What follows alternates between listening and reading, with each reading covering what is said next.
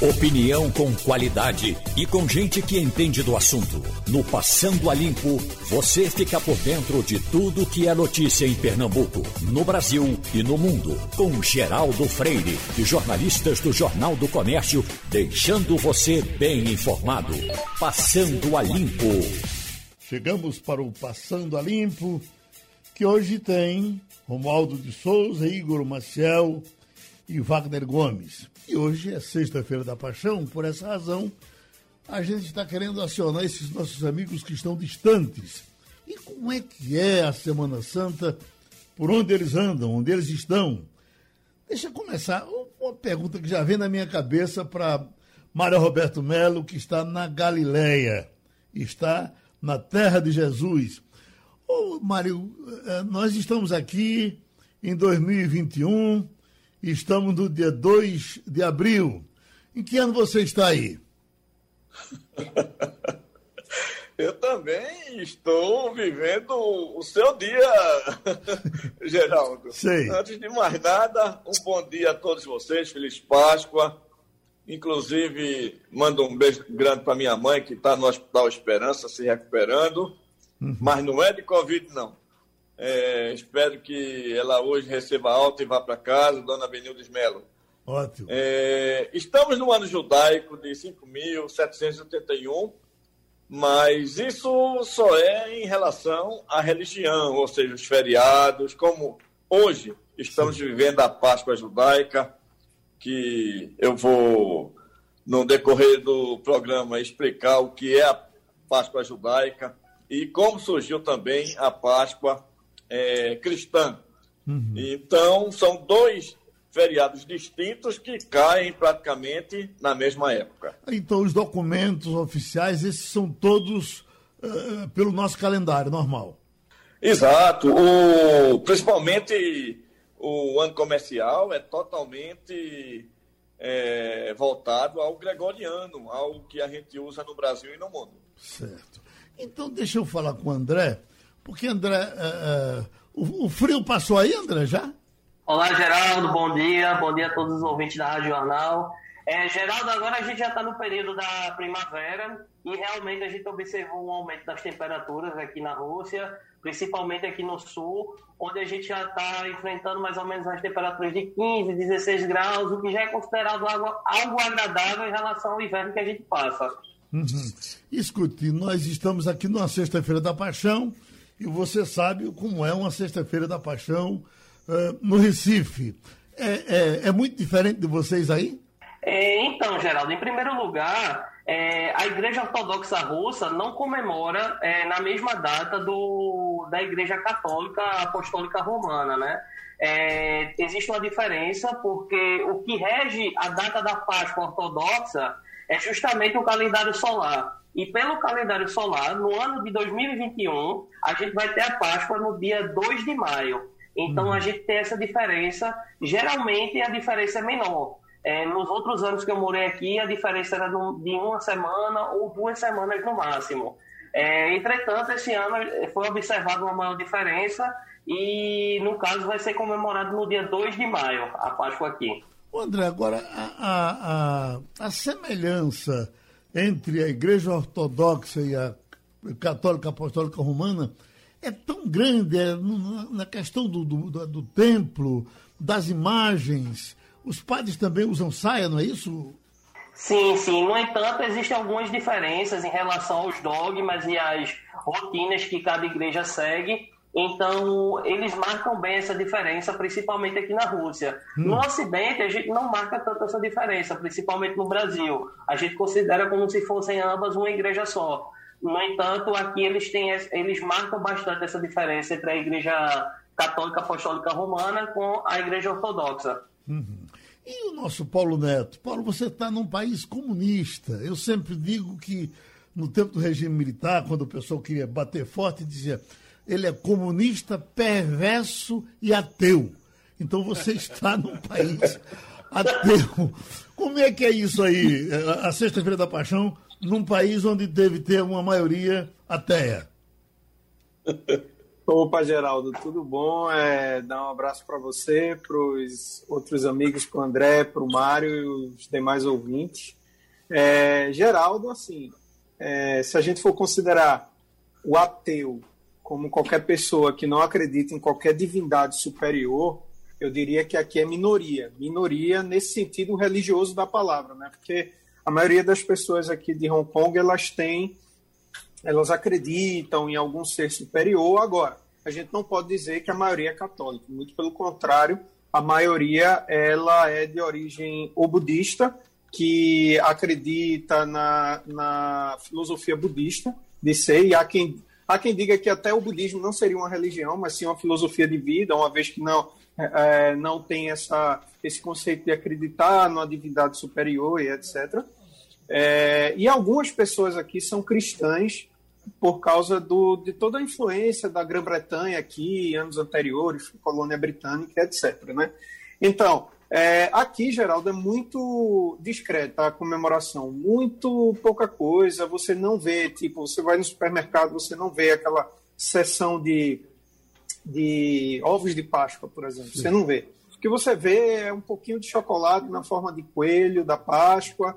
E, e na, na China propriamente dita, né, saindo de Hong Kong e indo para a China propriamente dita, também não muda muito, Geraldo. É, é como, é, é, traçando um paralelo, é como se o que o Halloween é para a cultura brasileira, hoje em dia, que se comemora, mas é uma coisa muito pouca, é mais para criança, tudo o, a Páscoa é para o chinês. Assim, é mais uma importação ocidental que, acho que se compra um chocolatinho, dá para as crianças, mas não tem toda essa aura religiosa e essa tradição religiosa que a gente tem num país católico como o Brasil.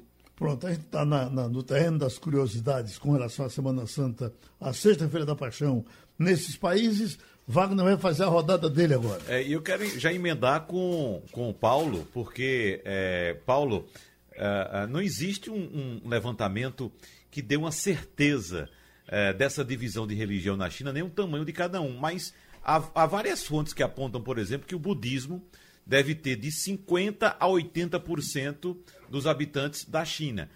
Pegando essa parte menor, 50%, já dá em torno de 660 milhões de habitantes, ou seja, são quase três Brasis, é, é, Paulo, é. só de budistas, pegando pela menor projeção. Se for para menor, Sim. de 80%, vai para um bilhão de pessoas. Veja o tamanho, Sem né? Sem dúvida. É, então dá, já dúvida. são cinco Brasis praticamente, né, Paulo?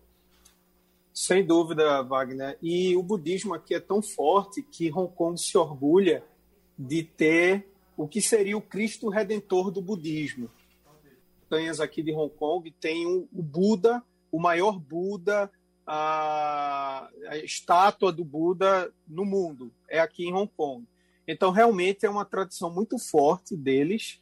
E o que é curioso é isso: quando você estuda um pouco do budismo, você vê que o budismo não é propriamente uma religião no sentido como a gente tem as religiões monoteístas ocidentais, como cristianismo, islamismo, judaísmo, onde você tem um ser superior que criou o céu, a terra, o universo, ou outras é, religiões politeístas, como por exemplo a da Índia, que também é, acreditam em divindades superiores. Não, a, o budismo ele é mais uma filosofia de vida, de você tentar se libertar, tirar a, a, a sua vontade de, de ser apegado a bens materiais, por assim dizer, de forma bem ampla e a grosso modo, do que propriamente uma religião no sentido de acreditar em divindades superiores. Mas, com certeza, Wagner, o que você falou é certo. O budismo aqui é o principal. Ah, o cristianismo, eu diria que é só um fragmento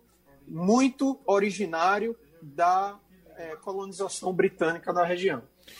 Bom, eu quero dizer a vocês, a você, Paulo, a Mário e também a André, e fazer inveja aos meus colegas aqui, eu quero dizer que eu já me sinto íntimo de vocês, né? Porque a gente passou uma hora e meia, pelo menos, no mesa de bar, conversando com vocês. Conheço sua sala aí, Paulo, conheço o seu ambiente aí, que eu não sei se é um quarto, se é um, um, um escritório, Mário, onde você está agora, e também o ambiente de André.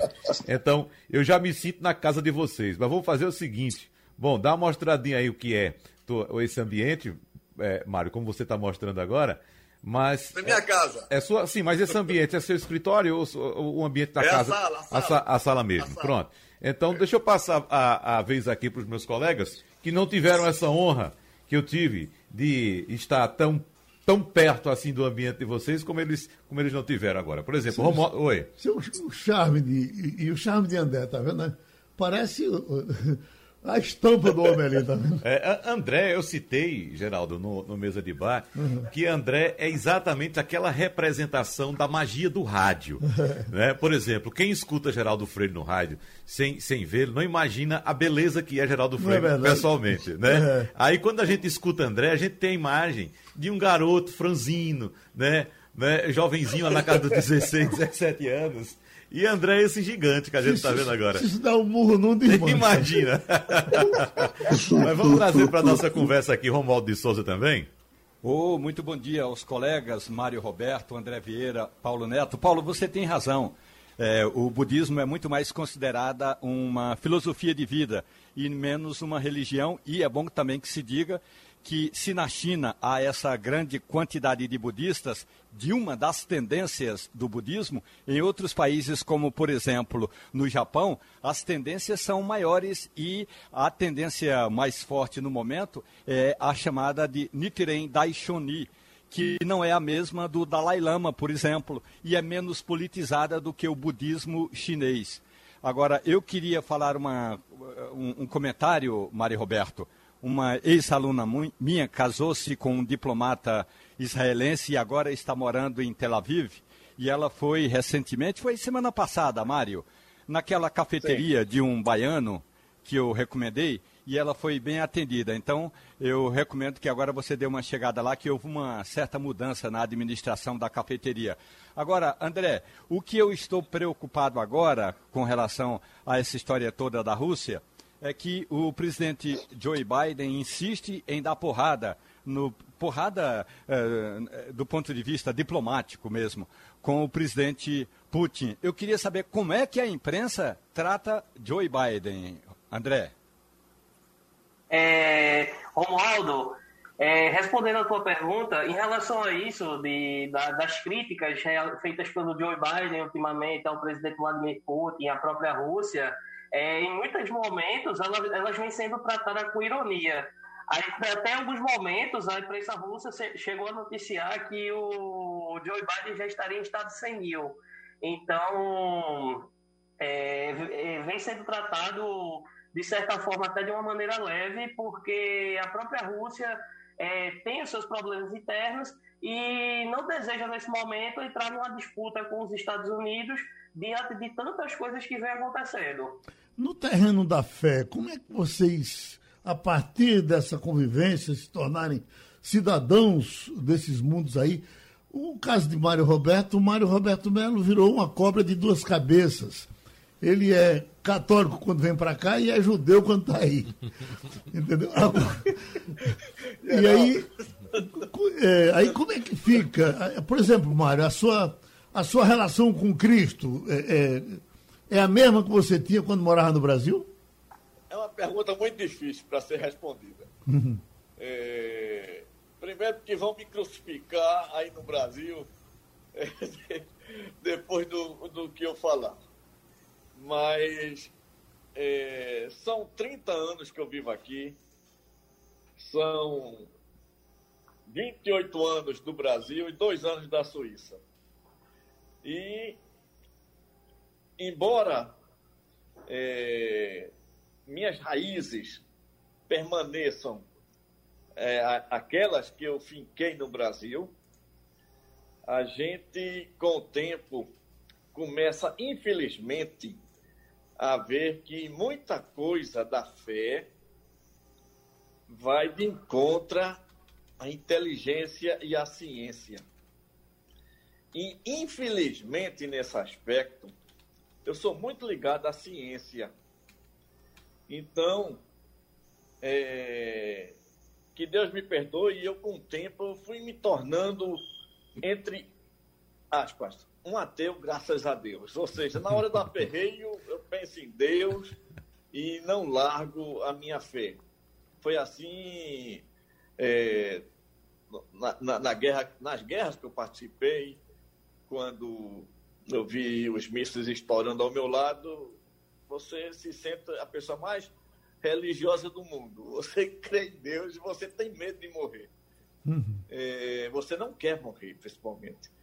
Agora, pelo que eu entendi aqui, pode ter sido o que muito ocorre no Brasil também, de dizer, olha, fulano de tal é, viu a, a, a, imagem de Nossa Senhora de Fátima, como apareceu recentemente, se eu não me engano, no Espírito Santo, ou em Minas Gerais. Uhum. E daí vira um santo e a igreja beatifica.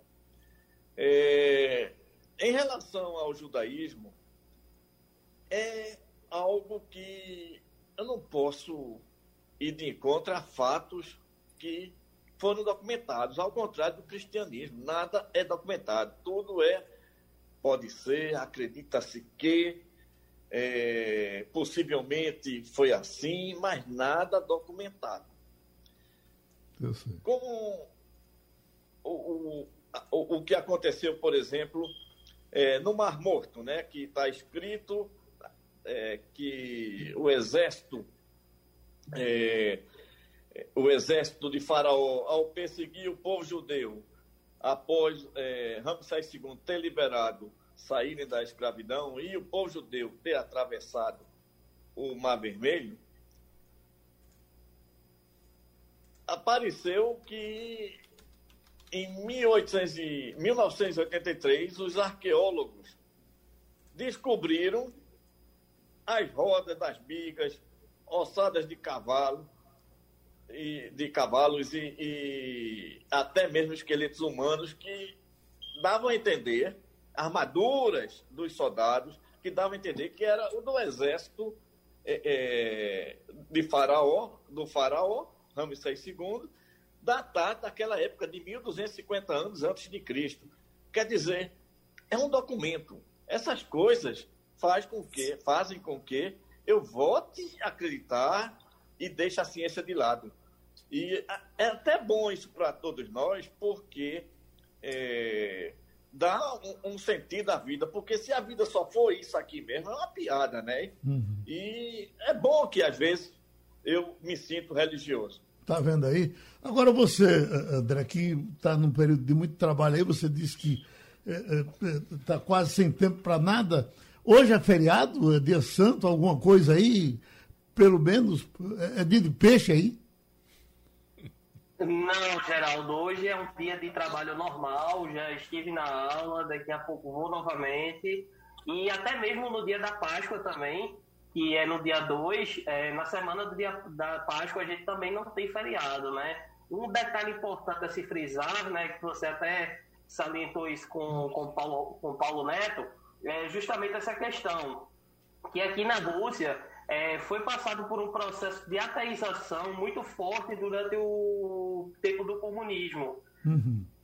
É, então, perdão. Então, é, então durante, uhum, durante esse período de esse, esse processo de ateização, muitos daquele, daqueles feriados de, de igreja se perderam é, em detrimento da, é, de tornar o Estado laico. Então, hoje não se tem esses feriados mais santos aqui na Rússia. Pronto, deixa eu dar um abraço grande em vocês e, e terminar me despedindo também. Deixa, deixa eu dar Oi. só um dado, Geraldo, antes de, de fechar com, com, os amigos, já que você tocou muito em religião nesse aspecto, só para passar aqui uma curiosidade dos principais grupos religiosos do planeta. Em primeiro lugar está o cristianismo. E o cristianismo envolve tudo que é igreja cristã. Uhum. Né? Igreja católica ah, é ortodoxa. É primeiro, não, mas aí envolve tudo. Sim. Igreja católica ah, certo, ortodoxa, certo, certo. o protestantismo, a igreja católica romana. Né? Enfim, é, todo o cristianismo. Então, o, o que se, se, se, chama de cristianismo corresponde a 31%. Em segundo lugar, vem o islamismo, com 24%. E em terceiro lugar aparece as pessoas que não têm religião. Uhum. Entendeu? Com 16%. Ou seja, vamos aqui chamar de ateus. São 16%. Aí depois vem hinduísmo com 15%, budismo com 6,9%, é, religiões populares, somando todas, dá 5,7%. Aí vem aquelas é, religiões africanas, né, de matrizes africanas, enfim, todas aquelas populares. O siquismo com 0,29% e o judaísmo aparece com 0,18% do, da, da, da, humanidade. Você, no caso, eh, Paulo, você permanece cristão, graças a Deus. É, já fui, Geraldo. Já fui. É, como estudei aí, estudei em colégio é, cristão, desde o maternal até a oitava série, depois fui para o segundo grau, mas depois eu perdi e hoje eu sou ateu. É, quer dizer, não de hoje, já faz uns bons anos, eu diria desde que eu entrei na faculdade lá em 1999. Então eu sou ateu, Geraldo. Eu não tenho religião e acredito que não haja é, um criador dessa forma que a gente vê por aí. Ih, rapaz, eu pensava que quando tu morresse eu ia te encontrar no céu, já vamos para lugares diferentes. Olha, o negócio é o seguinte, o tempo a gente estourou, tá, a gente está com uma fila enorme de gente para falar aqui. Oi? Geraldo, só, só para complementar é, e tirar a dúvida, é, porque a, a Páscoa é, judaica coincide com a, a Páscoa cristã, é que Jesus morreu na Páscoa judaica. Sei. E quem explica muito bem como calcular essa data é o padre Dom Bruno, da paróquia de Boa Viagem, através do livro dele, O Ciclo da Páscoa das Edições Paulinas. Um grande abraço a todos. Um abraço para vocês. Ontem foi um dia bem movimentado, especialmente na parte da tarde, entrando pela noite, porque nós tivemos uma entrevista bem demorada do ex-presidente Lula e, com Reinaldo Azevedo, eu vi enquanto foi possível, depois terminou ficando cansativa a entrevista. Mas Lula desenvolto, falando muito à vontade e dando porrada em ladrões. Ele eh, eh, falou muito mal de Palocci, Palocci era ladrão, e não sei mais. Não, não, tenho certeza se ele falou da, da Odebrecht também como uma empresa que roubava muito, e ninguém perguntou, por exemplo, se lembrou de perguntar, e, e isso aconteceu, o senhor sabia disso enquanto estava dirigindo o país? É, é, essa pergunta acho que não foi feita, mas é, é no caso de Palocci, ele botou para arrombar. Isso é, um, é, é, ladrão, é não sei o quê. No caso da Odebrecht, a impressão que eu tenho é que ele também deu uma, deu uma tacadinha. E no resto ele falou bem desenvolto sobre os problemas do Brasil, as soluções que ele tinha no passado e o que ele tem agora, se vier a ser presidente de novo. Eu não vi a entrevista, Geraldo, mas é, é preciso separar as coisas, porque o PT e Lula estão tentando passar a impressão de que Lula foi inocentado, e ele não foi inocentado. Há um ajuste jurídico aí no processo dele, né, que foi é, é, enviado novamente para a primeira instância, e claro, ele está se apegando a essa bandeira como se ele tivesse sido inocentado. Não, hum. não é por aí. Vamos devagar. Né? Vamos devagar. E, e, é bom lembrar também que nós tivemos durante todo o período da Operação Lava Jato vários casos de agentes públicos e privados que é, reconheceram o, o, o, a prática de corrupção, que é, foram é, condenados a devolver o dinheiro, Muitos devolveram, outros se anteciparam e fizeram a devolução do dinheiro. O caso mais emblemático, para mim, no meu entendimento, que acompanhei desde o começo a Operação Nova Jato, foi quando a, a Polícia Federal chegou na casa do, do gerente da, da, Petrobras, não era nem um diretor, era um gerente, Pedro Barusco, que de imediato, quando foi intimado, ele disse: Eu devolvo 90 milhões de dólares. Naquela época, eu lembro muito bem, eram 250 milhões de reais com um gerente da Petrobras. Né? Naquela época eram 250 milhões de reais. 90 milhões de dólares hoje passa de meio bilhão de reais. Então ele devolveu esse dinheiro, sem, sem fazer nem esforço, sem questionar nada. Então, e tem outros casos. As declarações de Paulo Roberto Costa, né? Ah, você vai dizer, não, isso aí foi uma coisa forjada? Não, não foi. Houve corrupção, houve sim. No caso Agora, do, Paulo, do Paulo Roberto Costa, é, é, que é, ele foi para o negócio da, para a Petrobras. Sim. Né? É diretor da Petrobras. É, e, e, e uh, a história é que o Conselho demorou a, a, a, nomear o Paulo Roberto Costa e Lula ameaçou trocar o Conselho para poder. Exatamente. Lá. Não vamos. Exatamente, exatamente. Então tudo isso existiu. Então é preciso ter calma, evidentemente que ninguém vai apontar o dedo agora para dizer que Lula está certo ou está errado. O processo dele vai ser revisto, porque a Justiça, o Supremo Tribunal Federal, reconheceu, entendeu que houve abusos no, no caso do julgamento dele, e o processo voltou para a primeira instância. Então vamos ver o que é que o juiz da primeira instância vai dizer. Bom, quem também apareceu falando muito ontem, por muito tempo, foi eh, Aécio Neves. Mas como nós estamos com o cientista Antônio Alves aqui, vamos conversar um pouco com ele, depois a gente pode dar uma passadinha na passagem de Aécio Neves ontem, também sendo entrevistado, voltando então à temporada das entrevistas. Professor Antônio Alves, o senhor, eh, para que as pessoas eh, relembrem, foi eh, presidente do LAFEP, num momento que o LAFEP estava muito movimentado. O senhor foi criador daquela, daquele remédio de maconha que está na hora de ser lançado aqui no Hospital do Câncer para as pessoas tomarem e evitarem a dor do câncer. Apareceu uma ação popular e o remédio foi obrigado a ser recolhido. E isso num tempo em que se falava muito pouco sobre remédio de maconha, que hoje o mundo inteiro fala. E, de um modo geral, o que a gente sente é que o Brasil deu uma, deu uma fugida desses, da produção de medicamentos, especialmente aqui, o nosso LAFEP, a nossa Universidade Federal. o que foi que aconteceu? Por que essas coisas foram deixadas para lá? O senhor tem saudade dos seus tempos de Lafep? Bom dia, Geraldo. É um prazer mais uma vez estar conversando com você. Eu queria é, engatar com a minha resposta, com essa sua pergunta. Eu, eu essa semana fiz uma palestra né, para algumas autoridades e eu disse o seguinte: nesse mês de abril, que está começando agora, de 2021, está completando 23 anos da solicitação que eu fiz para o uso para pesquisa e medicinal da maconha. Isso foi em 1998. Pesquisando, eu notei que em 1998 a GW Farmacêutica de Londres é, começou a pesquisar canabinoides, começou a pesquisar a maconha e hoje é líder mundial no desenvolvimento de terapêuticas à, base da maconha.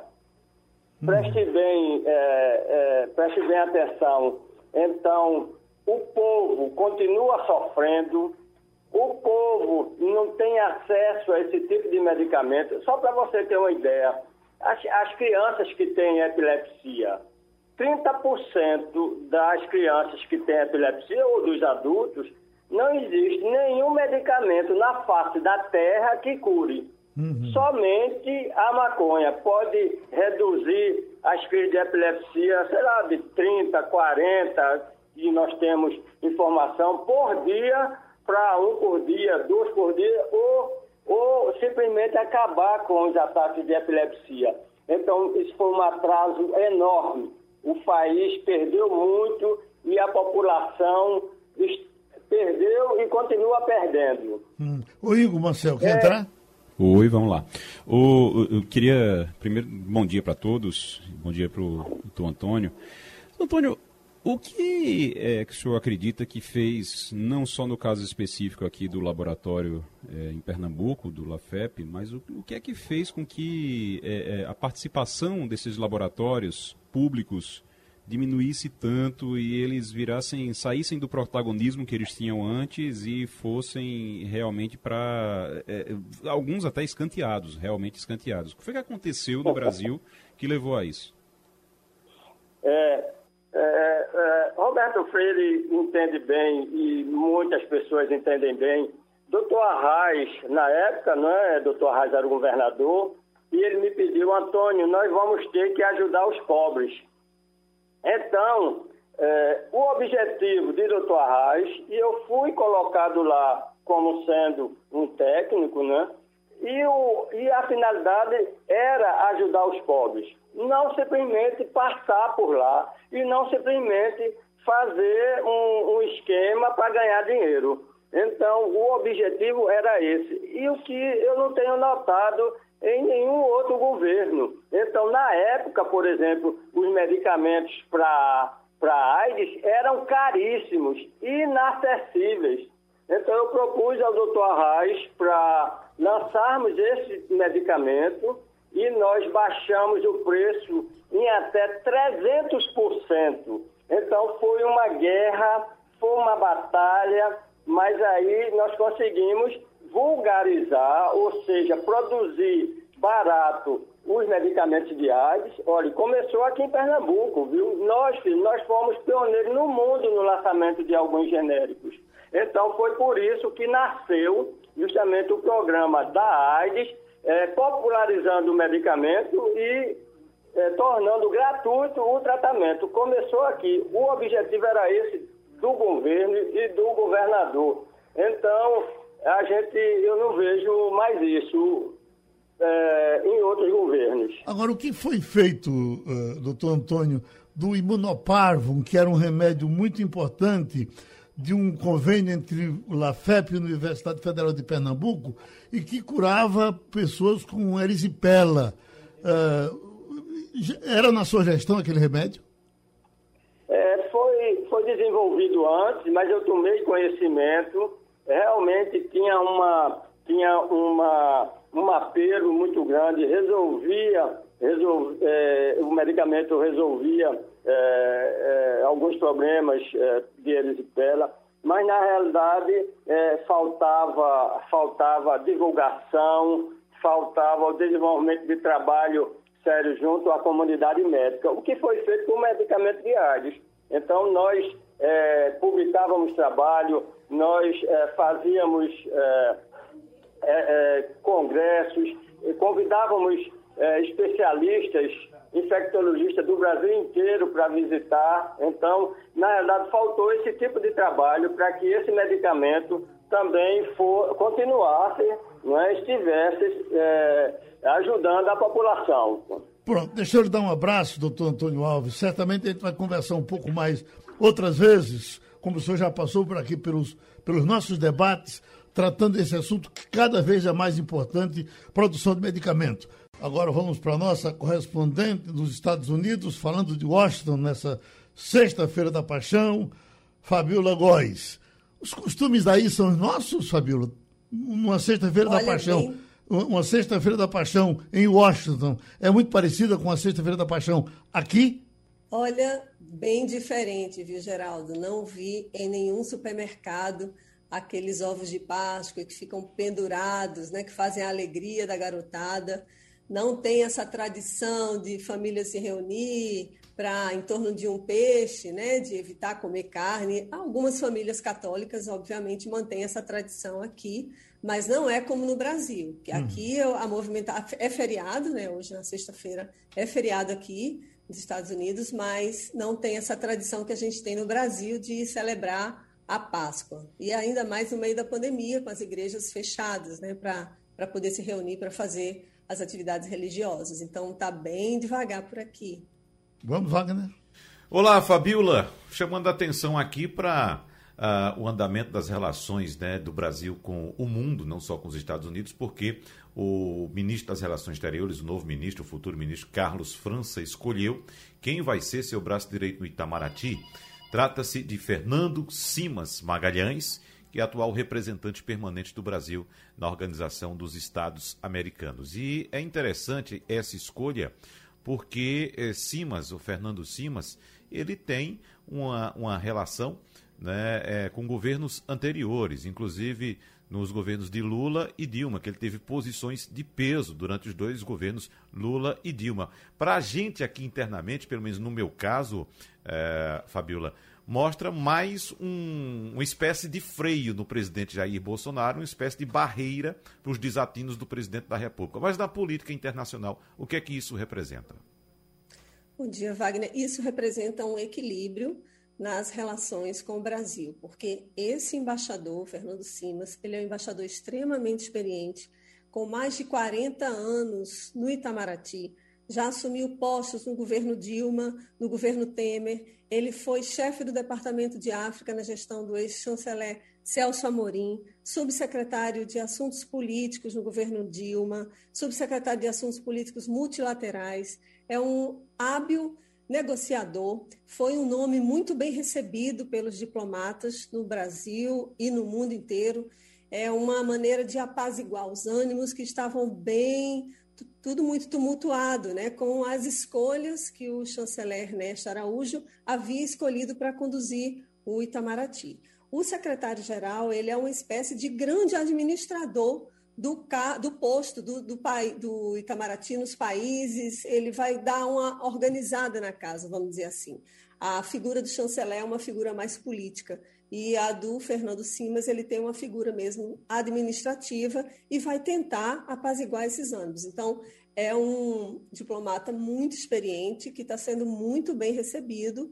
A gente vai continuar aguardando como é que vai ser a condução da política externa né, do presidente Bolsonaro, se vai haver alguma mudança com o novo chanceler Carlos França. Por enquanto não houve mudança. O embaixador Simas ainda está aqui em Washington. É, ele está começando uma tradição, uma uma transição, né, para que possa assumir o cargo, sei lá, um, um dois meses ele deve estar de volta para o Brasil. Ele fica bem aqui, perto de onde eu estou, na missão da OEA, que fica no edifício Watergate, aqui em Washington. Então, portanto, é, ele inclusive estava sendo cotado para ser o chanceler, porque ele tem uma grande experiência na área. E chegou bem também, porque é um diplomata antigo, de carreira, né? E o Ernesto antes estava colocando nesses postos principais diplomatas bem mais novos, aliados ideologicamente com ele, com o presidente. Então, é uma postura mais técnica que o Itamaraty está assumindo agora e parece que está querendo tomar o rumo aí da condução da, da política externa brasileira. Igor Marcel? Ô, Fabiola, muito bom dia para você.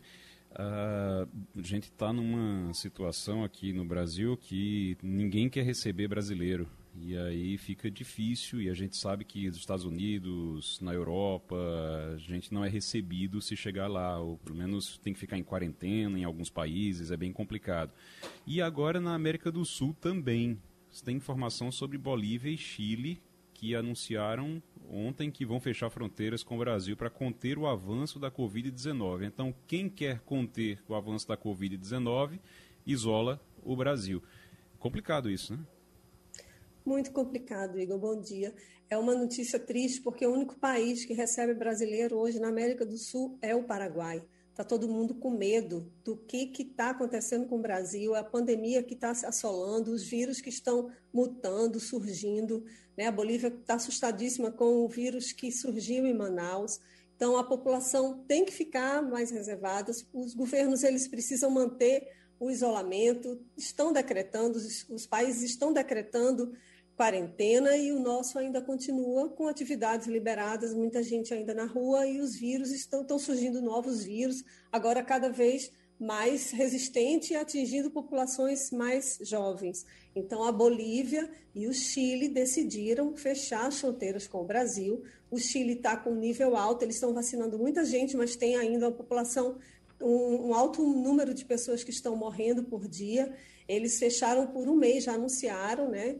E essa, fechamento de fronteiras. Então, assim, a gente já tem mais de cento, pelos meus, meus cálculos, mais de 150 países que não aceitam o Brasil. Né? Então, o Brasil virou párea, é responsável por 25% das mortes no mundo hoje, concentrado no Brasil. É o país que ainda não está conseguindo vacina. É uma luta para conseguir vacinar a população é uma luta para que se compre, né? E a gente é lamentável que a gente tenha não comprado, né? Não pedido, solicitado as vacinas da Pfizer para poder é, chegar para a nossa população, a vacina que já foi comprovada que tem 100% de eficácia na população de 12 a 15 anos.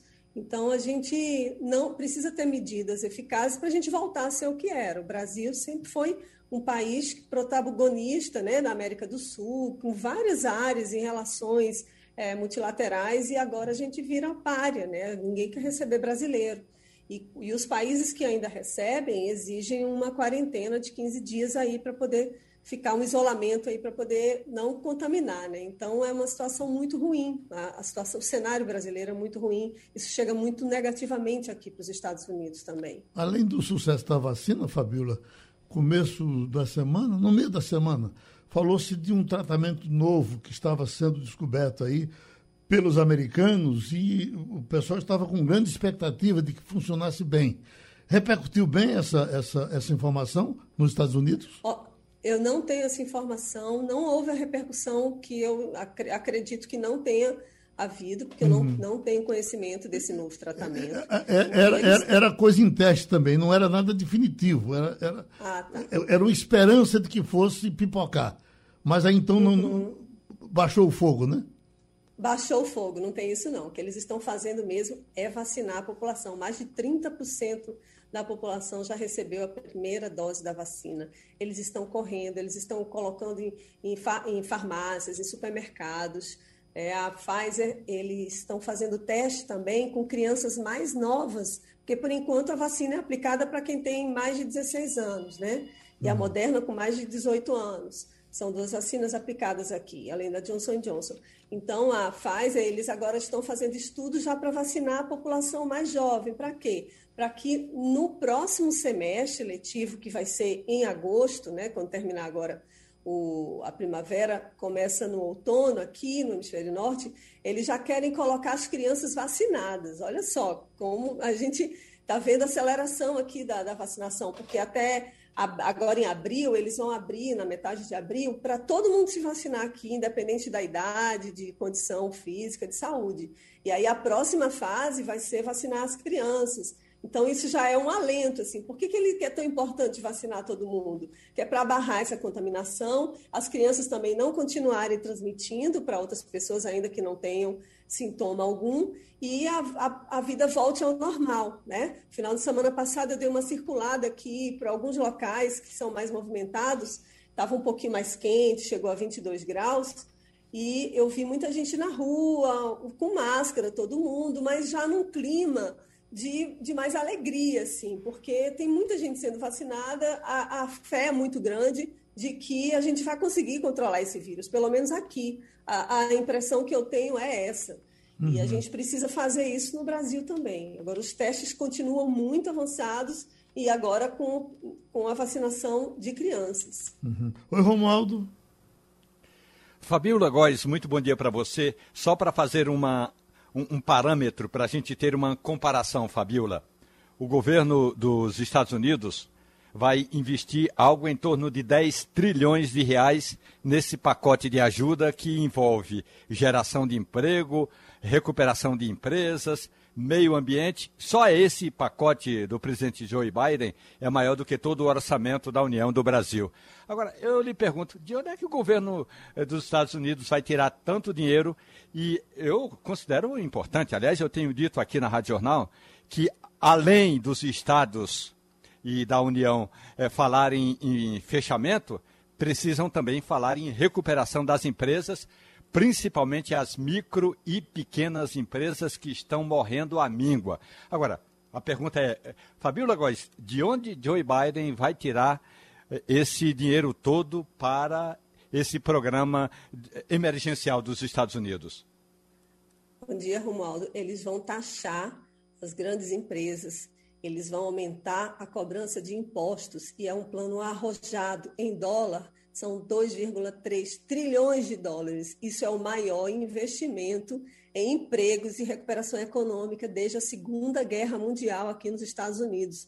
É um programa arrojadíssimo, isso depois que o Biden conseguiu aprovar 1,9 trilhão para poder recuperar o país em termos de coronavírus, e agora é um, um plano que vai ser visto pela população, porque infraestrutura vai ter que mexer com estrada, são obras, eles vão criar ainda postos de trabalho, eles vão investir na economia. Os Estados Unidos estavam perdendo espaço para a China, né? estão perdendo espaço para a China em relações comerciais, multilaterais com outros países, e agora esse plano é um plano que realmente o Biden é arrojado. Ele vai enfrentar resistência né, no, com os republicanos, mas ele tem maioria na Câmara para aprovar. Ele tem um empate ali no Senado, mas aí a Kamala Harris vai desempatar e volta como presidente e aí aprova esse plano arrojado para a recuperação econômica.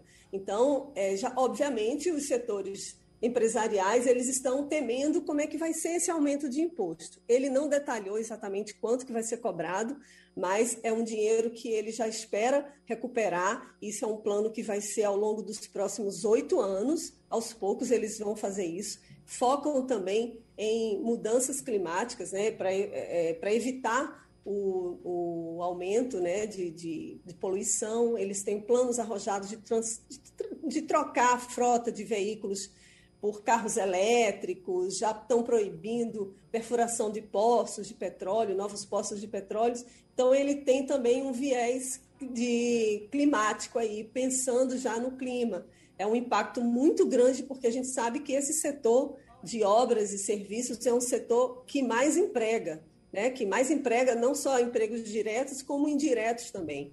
Então, o Biden já não é bobo, já está pensando, obviamente, nas próximas eleições legislativas aqui nos Estados Unidos no ano que vem, e ele precisa manter a maioria que ele tem na Câmara e no Senado. E um pacote como esse, obviamente, vai impactar muito a população, a opinião pública, e ele precisa ter apoio de todos os políticos para poder se manter no poder e conseguir fazer as reformas que ele pretende fazer nos quatro anos de governo. Então, Pronto, ele não só vê a recuperação econômica, mas também ele pensa nas próximas eleições legislativas. O nosso abraço à família Góes e a gente se encontra a qualquer momento. Já estamos com o secretário de Saúde do Estado de Pernambuco, médico cardiologista André Longo. Doutor André, eu estava acompanhando algumas informações muito pessimistas ainda com relação à Covid-19 no Brasil, é, inclusive com cientistas admitindo que nós podemos chegar a 5 mil mortes dia nesse mês de abril. Essa expectativa danosa é, é, nos coloca dentro dela também? Bom dia, Geraldo. Bom dia a todos os ouvintes da Rádio Jornal. Geraldo, a situação do Brasil ainda é muito difícil. É, nós temos situações díspares, né? não existe um comportamento homogêneo da doença em todos os estados. Tem estados que estão em franco crescimento, em franca aceleração, outros é, já pararam de acelerar, mas continuam num platô muito alto da doença. É, Pernambuco teve um processo de aceleração muito forte nas últimas cinco semanas. É, nós chegamos a ter é, na semana epidemiológica 7, algo em torno de 496 solicitações de UTI é, para casos suspeitos. Chegamos à semana epidemiológica 11, cinco semanas depois, com 1.223, uma subida muito rápida é, desse quadro. Nós precisamos abrir e abrimos mais de 500 leitos durante o mês de março para dar conta dessa, desse crescimento exponencial da doença. Então, conseguimos salvar muitas vidas. Agora, nessa última semana, nós já notamos um arrefecimento da doença, com a queda, pela, a primeira queda depois de cinco semanas, nesse ritmo de solicitação de leitos de UTI. O que nos dá uma esperança de que a gente tenha chegado num platô e que a gente possa colher nas próximas semanas o resultado é, das medidas restritivas das últimas quatro semanas. Então, a nossa expectativa é de uma redução é, na pressão sobre o sistema de saúde, mas a mortalidade, Geraldo, ela ainda vai se manter num patamar mais alto, porque a gente ainda tem muito, muitas pessoas internadas né, em Pernambuco, especialmente em terapia intensiva. Se você juntar é, as pessoas do Sistema Único de Saúde, em torno de 1.500 pessoas, com algo em torno de 500 pessoas na rede privada, são quase 2 mil pessoas ainda internadas é, em UTI aqui no Estado. Ah, uma, uma, radiografia do Estado inteiro, doutor André. Tem alguma região que lhe preocupa mais do que outra? Ah, Para falar de coisa boa, alguma região que o senhor diz, olha, então, em tal área a, coisa está mais tranquila. Podia nos dizer? comportamento da doença em Pernambuco, ele atingiu uma homogeneidade. Então a gente tinha, inicialmente, lá naquela primeira semana que eu falei para você, na semana 7, a gente via que o, os locais onde estava havendo maior aquecimento era aqui na zona da Mata Norte, na segunda Geres, que pega Limoeiro, Carpina, aquela região ali. Né? E a quarta, ali a região de Caruaru, né? Bezerros, né? é, Agrestina, aquela região ali é, depois, a gente via também lá em Uricuri uma situação mais difícil, no Araripe. Mas depois, Geraldo, todas as regiões passaram a ter aceleração exponencial. Né? E nesse momento, a gente tem é, a expectativa de que haja também, pelo esforço que foi feito pela população de todas as regiões, que a medida restritiva foi adotada para todo o Estado, que a gente possa colher resultados em todas as regiões. A gente está fechando essa semana 13, é, amanhã, é, e vamos colher esses dados. Amanhã mesmo devemos estar reunidos com o governador Paulo Câmara e o comitê de enfrentamento, fazendo a análise né, dos números, tanto amanhã quanto domingo, para que a gente tenha o panorama dessa semana 13 e a gente possa perceber alguma diferença entre as regiões do Estado. Wagner Gomes. O secretário, a, próxima, a própria Secretaria Estadual de, de Saúde confirmou ontem 2.987 casos de pessoas infectadas pela Covid-19, sendo este o maior número de confirmações em 24 horas desde o início da pandemia aqui em Pernambuco. Lembrando que antes desse número, na quinta-feira anterior, dia 25, foram registrados já 2.786 novos casos casos de, de infecção pelo novo coronavírus, e o senhor fala uh, em arrefecimento da pandemia aqui em Pernambuco. Eu queria que o senhor detalhasse o que é que significa esse arrefecimento que o senhor aponta, e gostaria que o senhor falasse também se de fato era momento de flexibilizar as, as, as Uh, uh, atividades econômicas neste momento em que os próprios números da Secretaria de Saúde apontam para um, um, um, aumento no, no, número de casos aqui em Pernambuco. Bom, nós acreditamos que fizemos o certo, Wagner. Nós fizemos medidas restritivas por, por, praticamente quatro semanas, né? São medidas restritivas mais intensas em duas semanas, medidas restritivas também severas em outras duas semanas. A gente pode considerar que os quatro últimos finais de semana só funcionaram os serviços essenciais. Então, a gente acredita que, pelo que a própria ciência diz, você tem um período né, em que você faz essas medidas restritivas e depois você vai buscar os resultados delas. Esses números que a gente mostra todos os dias, eles não refletem as últimas 24 horas. A gente tem dito isso muito. É, e aí tem também um quadro que é de também muitos testes rápidos que ainda são feitos e que não refletem a atividade da doença. Naquela, naquele período em que os números são divulgados, nem sempre você tem atividade das últimas 24, 48 horas, 72 horas. Você tem aí um reflexo de exames é, de dias e semanas anteriores. E, mais importante é fazer uma avaliação é, do, do quadro como um todo e o, o que a gente tem de mais sensível, Wagner, para tomada de decisão é a pressão sobre o sistema de saúde é, é, as pessoas que estão chegando às nossas UPAs, aos nossos pronto-atendimentos e a demanda por leitos de enfermaria de UTI. Esse é o termômetro maior, né, também o SAMU, né, os números de atendimentos do SAMU, isso tudo é, faz com que a gente tenha uma tomada de decisão, de decisão de forma mais sensível, né, percebendo o momento. Então, o número de casos por si só não reflete a temperatura da pandemia. Romualdo de Souza, Brasília. Secretário André Longo, muito bom dia para o senhor. Por gentileza, secretário, o ministro da Saúde, Marcelo Queiroga, fez nesta semana um contundente apelo eh, e também um pesado comentário. O apelo do ministro da Saúde foi para que as pessoas evitem, neste feriado, aglomerações e se saírem de casa que usem máscara. E o comentário, secretário, foi de que é preciso encontrar uma saída para disciplinar o transporte público que ele reconhece ser é, está abarrotado de gente. Na sua avaliação, integrando um comitê que analisa a questão da pandemia no conjunto de um governo estadual em Pernambuco, o que pode ser feito para disciplinar o transporte público, secretário? Bom, é, eu quero concordar com o ministro, né? Preciso muita cautela nesse feriado. Nós estamos na sexta-feira, temos até domingo, feriado de reflexão cristã, é onde deve se buscar o recolhimento, a meditação, a oração, evitar aglomerações, é, usar máscara sempre que for sair de casa. Eu não sou um especialista em transporte público, mas esse tema tem sido sempre trazido ao nosso comitê de enfrentamento. Nós temos o secretário Marcelo Bruto, que trata especificamente desse tema. A gente sabe que é muito difícil no modal, neste modal de transporte, tanto no, tanto no, no modal de ônibus quanto no modal de metrô, que é de responsabilidade do governo federal, tem uma dificuldade de você manter um distanciamento social adequado. É fundamental, então, que as pessoas estejam usando máscara, a política de redução de dano.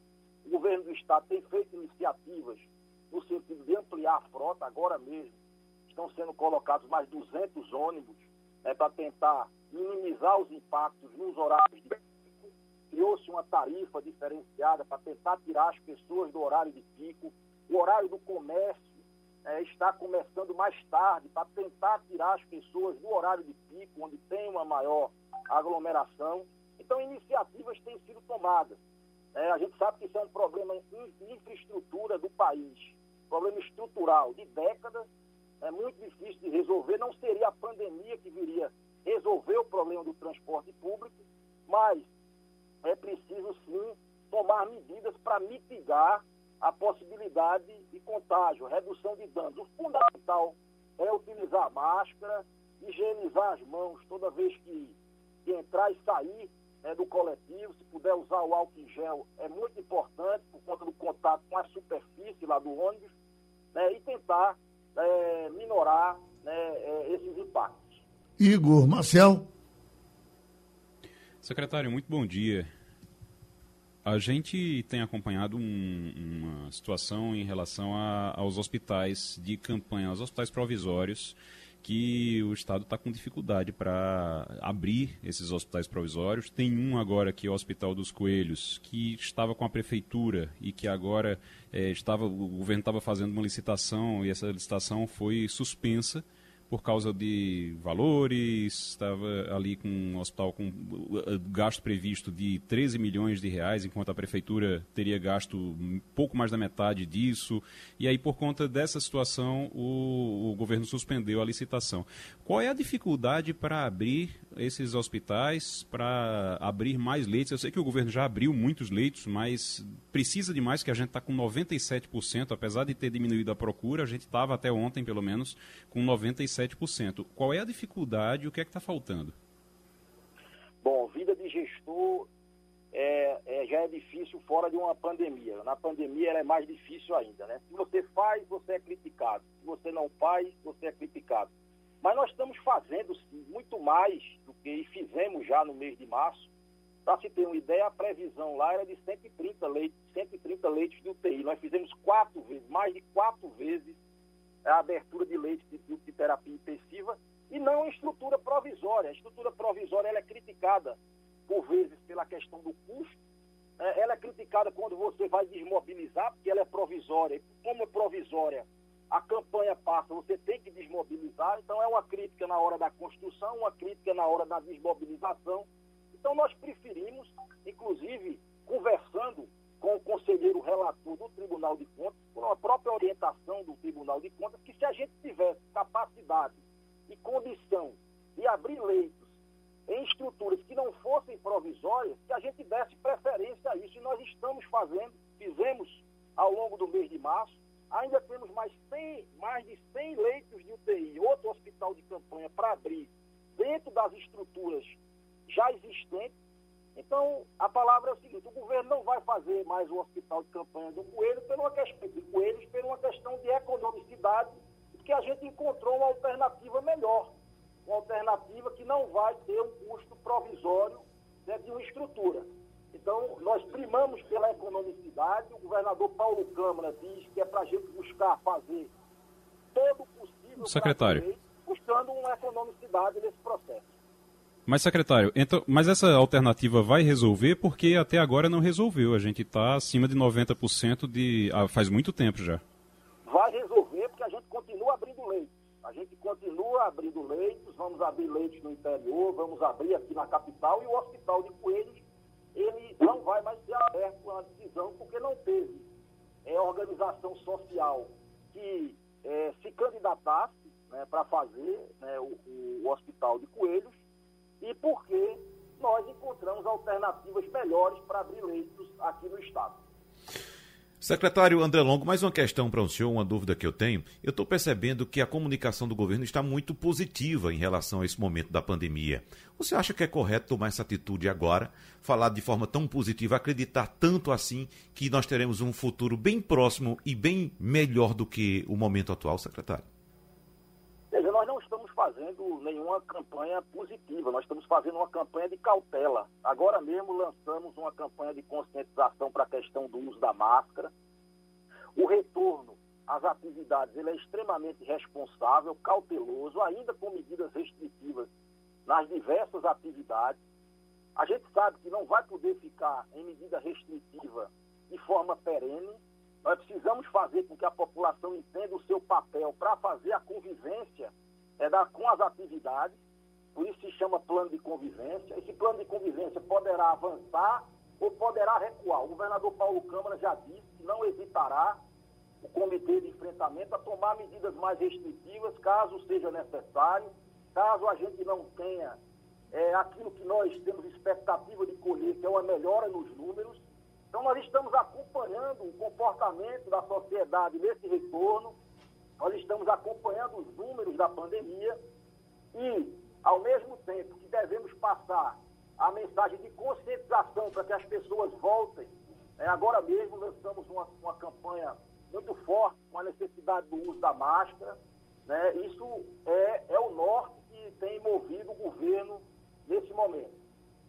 Pronto, a gente agradece a participação outra vez aqui no Passando a Limpo do secretário de Saúde de Pernambuco, André Longo. Terminou o Passando a Limpo. Opinião com qualidade e com gente que entende do assunto. Passando a Limpo.